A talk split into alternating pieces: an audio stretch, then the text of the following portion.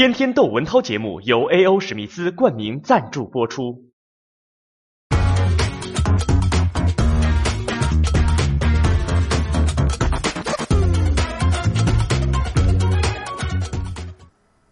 有一尊千年不腐烂的肉身佛，现在在欧洲展出。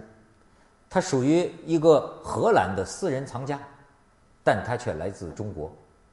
这个新闻爆出来之后啊，福建大田县吧阳春村这个村叫阳春村的村民一看，说这是二十年前我们村丢的张公六泉祖师像。这个当年北宋的时候啊，这是一这是将近一千一千年了。北宋的时候，这个里的一个高僧，俗家名叫张其三，法名普照，说圆寂之后，咱们就俗称死了吧。之后肉身不腐啊，所以他就叫这个手足四肢身头六个家伙事儿全齐全，所以叫六全张公六全祖师。二十年前被盗了，现在呢，这个呃国家文物局就准备向欧洲追讨这个被盗的文物吧，这算。但是呢，呃很困难，因为相关的这个协议啊，呃荷兰政府签了字，就关于追讨文物的啊，荷兰政府签了字，但是荷兰议会没通过，所以呢，估计只能通过外交渠道，还可以通过诉讼渠道。诉讼渠道是也很麻烦，就是说，你如果是被盗，那你这个证据链呢要相当的完整。哎，开始怎么偷的要有证据，偷了给谁了，又给谁了，又给谁了，又给谁了，最后是怎么着到了这个荷兰的这个藏家这个手里，最后呢，让法官判。这个过去也有成功的判例，就是咱们把这个呃被盗的文物啊，法法院判决给锁回来了。但是这个事儿，我感兴趣的是，我本来就是对这种肉身佛呀、肉身菩萨挺好奇。在中国其实不少，像安徽的九华山就发现有十四具，其中有一具还是尼姑。传说呀，是在唐朝的时候啊，有一个高僧也是圆寂之后不腐，那么人们就认为非常神呐、就说他是地藏菩萨的化身。那么，然后之后呢，九华山就留下了一个习惯，就说和尚圆寂了之后呢，保存遗体一段时间啊，或几天，甚至最长三年，看看烂不烂。如果不腐啊，那就把它做成肉身佛；当然，如果腐了，可能就火化了。我不止一次去瞻仰过广东韶关南华寺中国禅宗有名的六祖慧能的真身，在他旁边还有这个呃另外两位高僧的这个真身像。哎，我相信呢，他那个样子啊，是一个广东人的样子，因为慧能当年记载就是他就是广东人，要颧骨突出，就是这个样子。怎么知道他是真身呢？说起来啊，当年文化大革命，你就知道这个红卫兵他多么造孽。红卫兵要破四旧啊，把这个三个真身佛呀，佛就是用这个菜刀从后背上都砍砍开了洞，说我们要看看到底是不是真的还是假的。其实是里边发现有肋骨，但是红卫兵当时看到的是什么？说有这个铁枝啊，有个有有有有铁棍儿啊，还有这个麻布，就这这把皮缠着这个呃麻布，所以红卫兵说：“你看这是假的吧？这是假的。”好，把这六祖慧能这真身像哎抬起来游街示众，游行去，批斗六祖慧能说：“请看六祖真面目。”说：“你看这玩意儿，一个假的吧？”当年这怎么保留下来啊？就是这个庙里的这个负责的，当时是立了大功啊，就跟这个红卫兵小将们说：“哎，这小将，你们你看，你们可别毁了它。你们不发现是假的吗？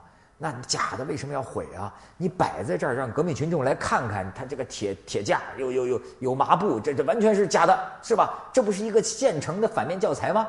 嚯，红卫兵听他话就留下来了。后来据说又有一次要毁，他就又说说这事儿得请示中央文革小组。听说当时中央文革小组还有回复，回复竟然是说这是国家的这个嗯保护的文物，要不能毁，所以多难呐！这个千年呃这唐朝一千多年，六祖慧能真身留到了现在。而且现在据这个考古学家，据一些这个专业人士研究啊，包括历史的记载，就是发现六祖慧能的这个真身为什么千年不腐？当年他用的很有可能了，是佛门一种传统的处理这个遗体的一种方法，叫做加注法。这个注啊，就是苎麻的苎。据说呀，是六祖慧能有个徒弟叫方便，辩论的辩啊，叫方便和尚。要我说，这方便和尚也是个雕塑艺术家。怎么做呀？就是老和尚在圆寂之前，其实就已经不吃不喝了，多日不吃不喝。那么你想，身体里的营养和水分其实就已经消耗殆尽。然后呢，把它就放在一个两个大缸，就对口密封的两个大缸，大缸里边有宝座。老和尚盘腿坐在宝座上，宝座上面有这个孔，留着一个孔，这是什么呢？就是有机物质啊，呃，腐化了这个流汤啊什么的，就从这个孔这儿滴下来。宝座下边放着什么呀？木炭，木炭是吸潮的。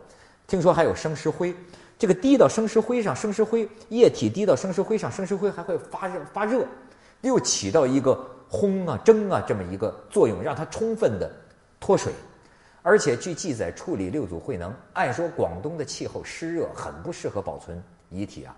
但是记载是在农历八月，就是广东的这个相对干燥的季节，哎，然后老和尚慧能圆寂之后，在他身上啊缠紧了这个苎麻，就苎麻吧纤维织成的布啊，叫缠，然后呢上面涂这个黑漆，黑漆，当然这个涂的挺厚。实际也需要面部要要塑形，这个弟子方便呢，对师傅的容貌啊，那是印在心里，哎，所以加上高超的这个手艺啊，这就为我们制作出来了这个六祖慧能，传之千余年的这个真身，现在还在南华寺，我是这个经常想念他。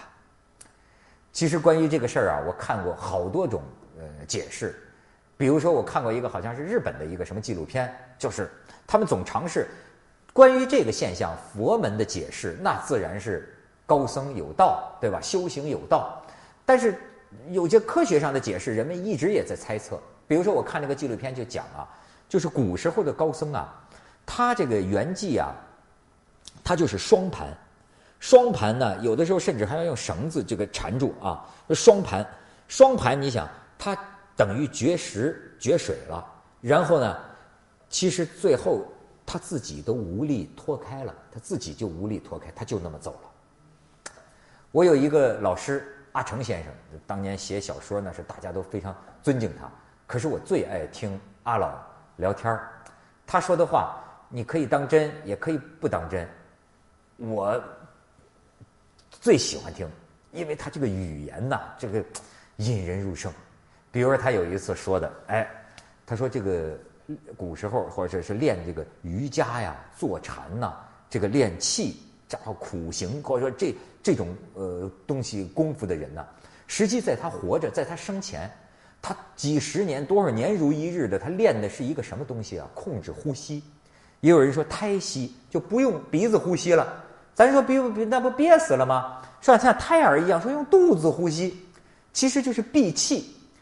那咱咱说就是窒息，他练的就是他已经练到啊，能只留下一丝气息，其实就是就是照阿阿阿阿阿老活灵活现的描述，就是最后他练到可以肺里只有最后一个维生的氧原子，这意味着什么？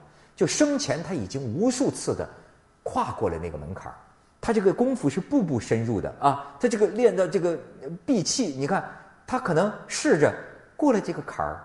到了那边，走了一步，但是他又回来了。下次呢，到那边走了两步，又回来了。所以他生前就已经来去自如了。过去的传说，高僧叫预知时至啊，预先知道自己什么时候走说走就走。那么真到他想走的时候你想他已经无数次熟练的练过这个功夫然后他又一次回到那个状态这次过了这个坎儿最后一丝气息也不回来他就走了。